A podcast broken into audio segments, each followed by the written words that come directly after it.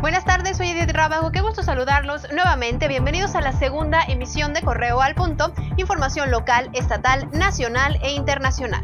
Y vamos con las noticias. Un joven resultó ileso tras volcar su auto en la carretera libre Silao, Guanajuato. El hecho se registró cerca de las 11 de la mañana a la altura de Capulín de la Cuesta. Según reportes preliminares, el conductor del Vento Rojo circulaba con dirección a la capital y al tomar una curva, se salió de la cinta asfáltica. El coche giró varias veces hasta quedar otra vez sobre ruedas a unos 5 metros de la carretera. Esta mañana en Irapuato se desplegó una fuerte movilización de elementos de seguridad municipal, protección civil y militares del ejército mexicano, debido al hallazgo de una camioneta con aparente explosivos en su interior. El vehículo se ubicaba en el Boulevard Gómez Morín y fue reportado por elementos de seguridad cerca de las 8 de la mañana.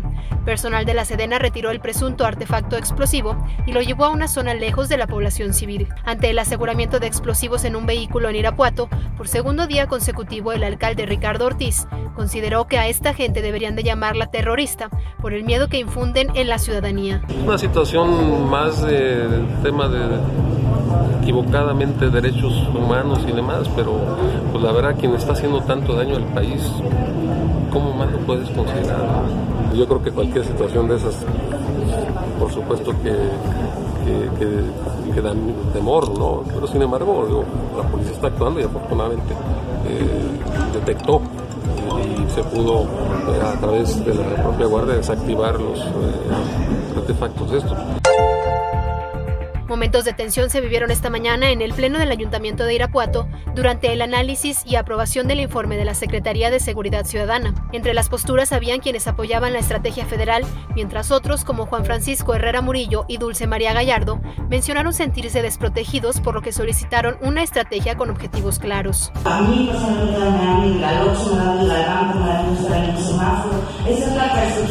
Los ciudadanos tienen razón cuando están enojados es por eso, señor alcalde, que yo exhortaría a usted y a todos los compañeros del ayuntamiento que hagamos una exigencia formal al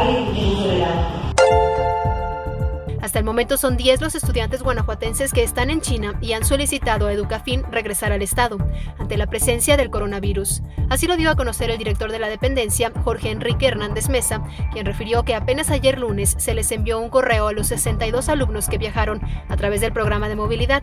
Ese mismo día, 10 respondieron que sí querían regresarse, por lo que el funcionario confió en que esta misma semana puedan arribar a la entidad. Hace algunos días el caso de un joven que pedía regresar al país luego de que la epidemia por coronavirus alertara a toda la población se hizo famoso en redes sociales.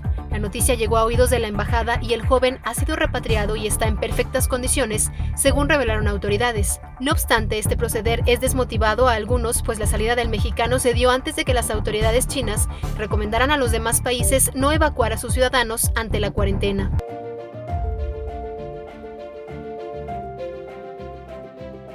apasoaltenses orgullosos de nuestras raíces, nuestras costumbres y tradiciones. Somos más que individuos con rutinas diferentes. Somos niños que sonríen, amigos que se reúnen, jóvenes que soñamos, padres y madres que se ganan el pan de cada día por su familia, personas que recuerdan. Somos gente de retos y sobre todo de resultados. Somos artistas de la madera, somos músicos, deportistas, profesionistas, agricultores de Guanajuato. Nuestros sitios de interés y la gastronomía son nuestro fuerte y aún así nuestra calidez y hospitalidad nos caracterizan. Ven y enamórate de Apaseo el Alto.